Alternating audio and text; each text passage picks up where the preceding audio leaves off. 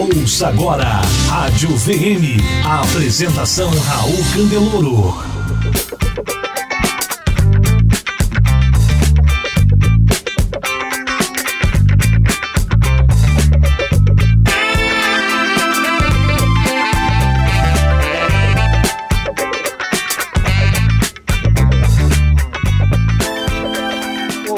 Nome é Raul Candeloro, da Venda Mais, e eu estou aqui com o Walter Longo, que é mentor de estratégia e inovação do Grupo Nilcom.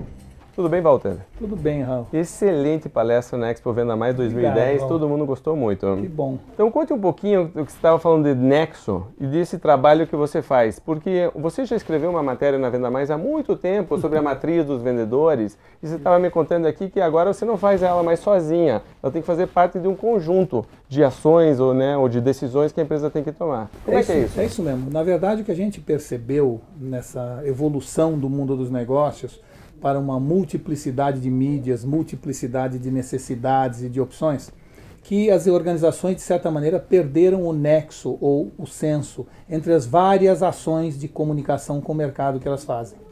Então, a área de venda, a área comercial, é uma das formas de se comunicar com o mercado, mas nós temos depois a relação com o investidor, temos a propaganda, enfim.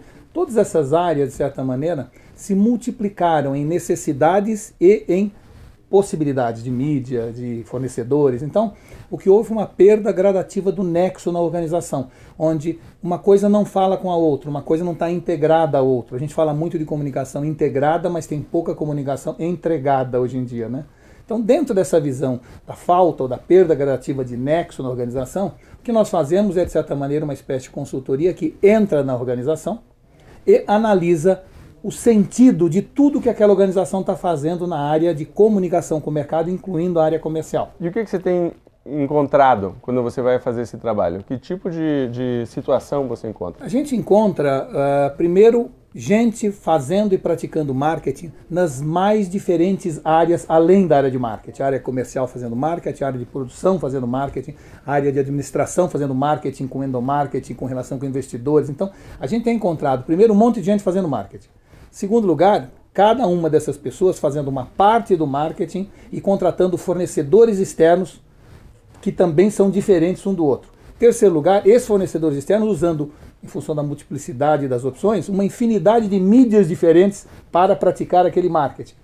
E o marketing como um todo também passou a ter uma série de exigências novas, o marketing da sustentabilidade, o terceiro setor, a preocupação com os fornecedores, a preocupação com a opinião pública, tudo isso agora, quando a gente entra numa empresa, o que a gente sente em geral, claro que com raras e honrosas exceções, é que quando a gente entra numa empresa, normalmente, se botar uma lona é um circo, se botar um muro é um hospício. Ou seja, realmente falta nexo numa enorme quantidade de decisões. Decisões que são feitas normalmente por continuidade, sem pensar, sem parar para pensar em por que eu estou fazendo isso, o que eu estou fazendo nesta área continua sendo válido, continua sendo eficiente, o que eu estou fazendo nesta área está contribuindo, indo ao encontro ou de encontro com as ações que eu estou realizando na outra área. Então, o que a gente faz é quase que uma auditoria de nexo dentro da empresa, buscando minimizar custos ou trazer mais eficiência para a organização. É, você contou um, um caso interessante da verba do foda-se dentro do marketing. Como é que é essa verba do foda-se? É muito gozado porque como existe uma enorme quantidade de influências na área de comunicação, né? Gente que pede para patrocinar isso, para patrocinar aquilo. Um, um do, das pessoas entrevistadas por nós para fazer o livro falou assim: Olha, eu aqui resolvi minha questão, eu tenho a verba do foda-se. Assim, todo mundo que vem, pera, eu tenho um primo que tem uma empresa, que tem uma gráfica. Eu falo: tem verba na verba do foda-se? Então dá essa verba. E aí a gente encontra absurdos do tipo uma empresa que há 15 anos patrocina cinzeiro do aeroporto, e aí você pergunta para ele, mas me explica a razão, qual é a mensagem que você está querendo passar com esse patrocínio. Ele fala, eu não tenho a menor ideia. A gente vem fazendo isso há 15 anos e por, vamos dizer assim, por repetição, acaba de certa maneira continuando a fazer isso. Que às vezes vai até de encontro e não ao encontro da imagem que aquela empresa quer passar. Mas a inércia funciona muito para gerar a falta de nexo. O mundo muda muito a gente tende a repetir as mesmas coisas, os resultados acabam diferentes. E acaba sempre fazendo porque sempre foi feito assim, e aí se repete e às continua vezes, fazendo porque assim. foi sempre assim, às vezes porque eu tenho medo de mudar e com isso, uh, de certa forma, arriscar minha carreira, quando na verdade eu acho que as pessoas arriscam muito mais a carreira. Quer dizer, hoje a maior risco que você tem é o medo do risco. E você falou, inclusive, de ter mais rebeldes dentro de uma empresa. É, isso é fundamental. Criar um clima na organização. Né? A gente fala muito em disseminar cultura na organização. Mas além de disseminar cultura, a gente tem, de certa maneira, que nutrir rebeldes. Porque num mundo em constante mudança e mudança acelerada, são esses rebeldes que vão se insurgir contra os paradigmas. Né? E a gente tem numa organização três tipos de pessoas: as pessoas que perguntam como, as pessoas que perguntam por quê e os rebeldes que perguntam por que não, que perguntam o impensável. É isto que vai nos levar ao futuro. No mundo com essa mudança tão acelerada, nós temos que repensar tudo e questionar tudo. Os rebeldes são fundamentais numa organização, mas normalmente a organização expulsa, em função do clima, esse tipo de rebeldia, ou abafa essa rebeldia, fazendo então com que a organização se sinta bem, no entanto, correndo um grande risco de se tornar irrelevante daqui a pouco. E você vê um choque, porque eu acho que você falou também isso na palestra, entre era analógica e era digital, não só como ferramenta, mas como forma de pensar e de agir? Isso, eu acho que a gente, todas as empresas estão em busca da chamada arma digital, né? Mas na verdade o que a gente busca, tenta mostrar para a organização é que mais importante que uma arma digital, a organização precisa ter uma alma digital. E a alma digital é completamente diferente da alma analógica. Então, primeiro, o uso de sistemas colaborativos, em vez de você ter custos fixos, aumentar o nível de custos variáveis, e tem uma enorme hoje possibilidade de fazer isso graças ao universo digital. A ideia de que ser grande significa poder ou segurança, quando na verdade ser pequeno, num mundo de mudança, te dá muito mais adaptabilidade. Então, tem uma série de paradigmas que a gente criou, paradigma de que o cliente tem sempre razão, quando na verdade o cliente hoje não sabe o que quer porque não sabe o que pode querer em função das mudanças, então nós precisamos tomar uma atitude mais consultiva com o cliente, menos yes man, menos subserviente. A subserviência facilita a relação inicial, mas inviabiliza a sua continuidade. Então, essa alma digital de entender que daqui para frente não é mais monólogo e sim diálogo, eu acho que dá, inclusive, à área comercial, à área de vendas, uma enorme vantagem competitiva dentro da organização, porque a única área que continuou mantendo o diálogo no último século com o mercado foi exatamente a área comercial. Está na alma da, tá no DNA né? dela. Já sempre entendeu? fizeram isso. Então hoje, na verdade, a gente fala muito do mundo digital, não existe uma grande mudança tecnológica, uma mudança humana. Antes, nós passamos 150 anos fazendo monólogo. E agora podemos voltar a fazer diálogo. Graças à enorme redução de custos do setor né, de informática, hoje é possível você manter um diálogo individualizado com milhões de pessoas. Então, essa possibilidade, de certa forma, está replicando na mídia e nas outras áreas de comunicação da empresa o que a área comercial já faz. Que a área comercial entende a força da persuasão através do diálogo. Perfeito. E uma coisa que sempre surge um, como dúvida de assinantes da Venda Mais, principalmente em cargos de liderança, é a que ponto eu abro esse diálogo dentro da minha empresa? Então, você chegou a citar sobre isso, eu gosto da forma que você pensa em relação a isso.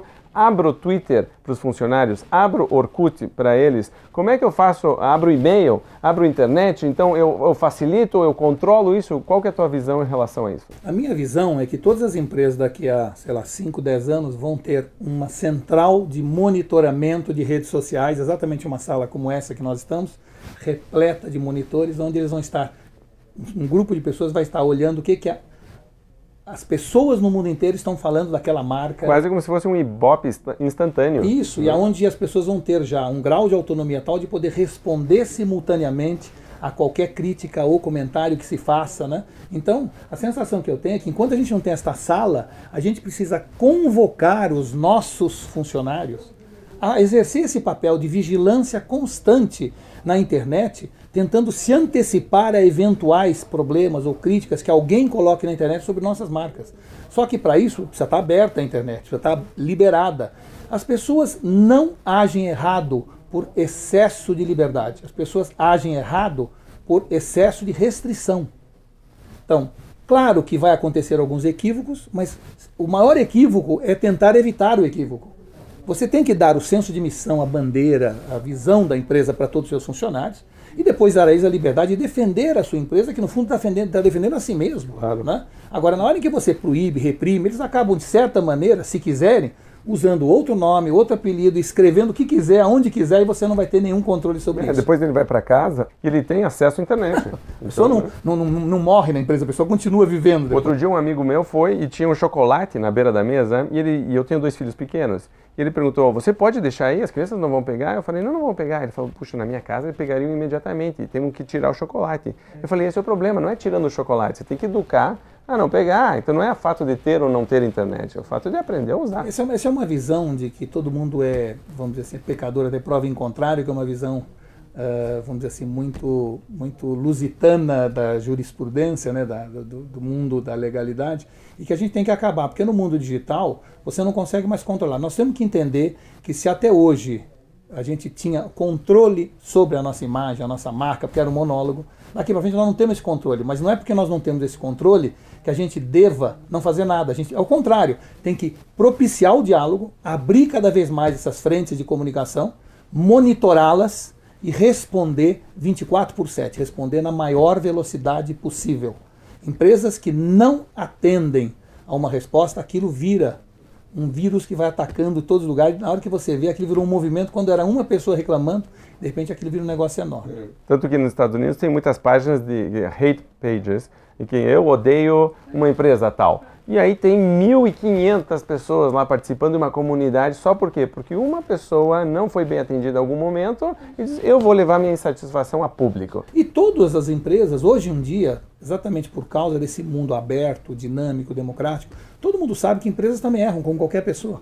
Estão dispostas, no fundo, a rever a sua visão daquela empresa na velocidade que aquela empresa aceite e entenda o erro.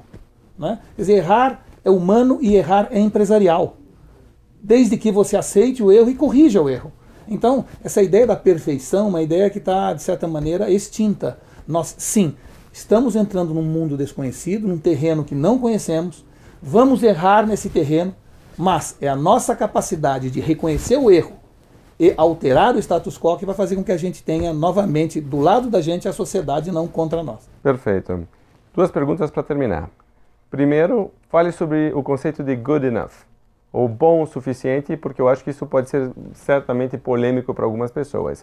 Não faça mais do que você tem que fazer, porque você está gastando recursos, energia e às vezes não é o melhor. Mas também não faça menos, porque você vai. Né? Então, como, como, que acha esse ponto? É, existe uma enorme quantidade de técnicas para achar esse ponto, mas é, a maior técnica, no fundo, continua sendo a intuição. Né? Ou seja, nós normalmente somos ensinados, desde que a gente nasce, a buscar o ótimo. Você tirou 9, na verdade devia ter tirado 10. Você tirou o segundo lugar, na verdade devia ter tirado o primeiro. E assim por diante. Então a gente aprende, o nosso cérebro decodifica que a busca do ótimo é a nossa função e a nossa missão. E deveria ser e deve continuar sendo, só que existe um momento hoje onde tudo muda tão rápido que às vezes você fazer com que seu relógio atrase apenas um segundo por século não seja exatamente o que o mercado precisa ou deseja. E pelo contrário, na busca dessa perfeição, você vai perder tempo ao lançar seu produto, alguém o fará na frente e você vai perder oportunidade de mercado. Então, tem que ter a noção exata do good enough ou do suficientemente bom. Naquele momento do good enough é o momento onde não é onde você não pode colocar mais nada naquele produto, onde você não consegue retirar mais nada. Ali é o momento que você deve lançar ao mercado aquele produto, porque se você esperar muito, você perde a oportunidade. Se você lançar antes ele está suficientemente bom, você perde provavelmente a própria empresa. Exatamente. E aí tem um recall e aquela coisa toda. Então, o conceito do good enough, poucas empresas estão aplicando isso, às vezes por intuição, às vezes por estudos, existem vários estudos que demonstram isso, né? Mas, ah, assim, se você não tiver isso hoje, dificilmente você vai sobreviver a um mundo de constante mudança, que a nossa tendência é esperar, esperar, esperar, buscar a certeza num mundo que cada vez mais exige dúvidas e coragem. É colocar cada vez mais coisas né, e depois as pessoas não usam. Pois é, então, não, não, não, veja uma das marcas mais reconhecidas hoje, amadas, é a Apple. Né? Quando ele lançou o iPhone, o iPhone não tinha nem de longe todo, tudo que ele poderia ter e que ele acabou tendo e continua tendo. Né? Porque ele lança uma segunda versão e lança uma terceira versão. Esse conceito de upgrade tem que ser incorporado ao universo dos negócios. É muito melhor você fazer algo que já está suficientemente bom do que deixar de fazê-lo. Não pode estar suficientemente ruim. Isso, isso. É? E você valida, o cliente valida o processo. Isso que eu acho interessante. Claro. Não é um, um, bando de gente dentro de uma sala fazendo pesquisa e, né, ou vai para um depois fazer uma pesquisa de campo com 10 ou 15, 20 pessoas ou 100 pessoas. Não, não, O cliente tem que validar aquilo, volta, eu melhoro, volto de novo, Isso. assim vai ter. Melhor pesquisa de mercado é o mercado. Exatamente. É? Exatamente. Desde que o cliente se sinta participante disso, desde que você faça um beta teste com ele, mas no fundo, a sensação que eu tenho é que as pessoas estão sempre em busca do ótimo porque o ótimo é nos ensinado já, está dentro da nossa cabeça como a única coisa a ser perseguida. E às vezes você está no estágio, o seu produto, que se você lançar uma primeira versão e depois lançar a segunda, e veja, a Apple continuou absolutamente bem em imagem, mesmo cometendo equívocos como esse problema de queda de sinal no iPhone 4, mas ela reconhece o erro imediatamente, toma providência e está resolvido. As primeiras baterias não duravam muito, as pessoas apaixonadas e mesmo assim falavam bem e compravam de novo. Compravam de novo porque a empresa reconhecia o problema e resolvia o problema. Então nós estamos num mundo hoje muito mais de arriscar do que de buscar a certeza. Quer dizer, talvez o maior risco é você ter medo do risco hoje. Então, para terminar, última pergunta, isso deve estar na cabeça de todo mundo que está assistindo esse vídeo. Eu tenho esse mundo mudando, preciso ser mais ágil, preciso ser mais rápido e nem sempre a minha empresa tem essa agilidade necessária, seja por falhas de atitude, de postura, de investimentos, de tecnologia, geralmente a cabeça mesmo que precisa mudar, né? Então, a pergunta que sempre surge nos eventos é: Walter, por onde eu começo? Uhum. Então, que conselho você poderia dar para alguém e dizer, olha, se está a fim de eh, entrar nesse processo de mudança, comece a pensar nisso. É isso mesmo. Você sabe que eu tenho feito uma palestra que normalmente fala sobre esse assunto, que é como transformar algumas pessoas da organização em agentes de inovação, né? E tem uma série de formas de você identificar esses agentes e depois uma forma de você liderar esses agentes. Mas transformando uma palestra num breve comentário apenas, eu diria o seguinte: uh, a primeira coisa que uma empresa tem que fazer é nutrir rebeldes ou dar um clima organizacional adequado para que as pessoas possam sim questionar a empresa, o que estão fazendo e a forma como estão fazendo. Segunda coisa é que se algumas pessoas daquela organização estão incomodadas com a falta de movimento da organização, elas devem se reunir e utilizar o exemplo delas como forma de mudança. Ou seja, uh, inovação é como um vírus que você inocula numa organização. É uma das poucas coisas que pode vir de baixo para cima. Normalmente a organização é top-down. Né? A inovação ela pode vir de baixo para cima. E inovação é muito mais uma questão de ótica do que de fibra ótica. É muito mais o jeito como você encara as coisas do que a forma você exija grandes investimentos em tecnologia. Muita gente confunde a palavra inovação com tecnologia. Você não precisa de tecnologia para ser inovador. Você pode ser inovador na forma de remunerar seus funcionários, na forma de se relacionar com o mercado, na forma de desenvolver um produto. Você pode ser inovador em qualquer. Até o modelo de negócio, modelo de negócio, uma forma então, inovadora. É, então, assim, as pessoas confundem muito essas duas coisas quando tem uma coisa com outra. Tecnologia é uma das formas de inovar. Mas um, se um grupo de pessoas que eu vi aqui no nosso evento, uma mesa que estava lá preocupado com isso, é aquela mesa pode se transformar. A pergunta dele já diz o seguinte: vocês agora são responsáveis por contaminar a empresa com inovação. Isso vai a, a cada exemplo, que são os mais variados. Você pode desde criar um comitê de inovação, você pode é, experimentar coisas, pode ter caixa de sugestões, você pode premiar a inovação dentro da empresa através de, de programas de incentivo. Você, mas o principal é mudar a cultura da empresa para uma cultura de assumir riscos. Você tem mais chance de sucesso se errar de vez em quando do que se acertar sempre numa organização. E a própria organização tem mais chance de ter sucesso no mundo, né? errando de vez em quando do que tentando acertar sempre. Porque ao tentar acertar sempre, ela vai se atrasar e vai ficar para trás. Legal, Walter. Excelente conversa. Muito obrigado e parabéns de novo pela palestra. Obrigado. Contem sempre comigo aqui. Muito bem. Meu nome é Raul Candeloro, sou da Venda Mais e conversei aqui com o Walter Longo, que é mentor de estratégia de inovação do Grupo Nilcom. Você ouviu Rádio VM, um oferecimento. Revista Venda Mais, treinamento, consultoria e soluções para você e sua empresa vender mais e melhor.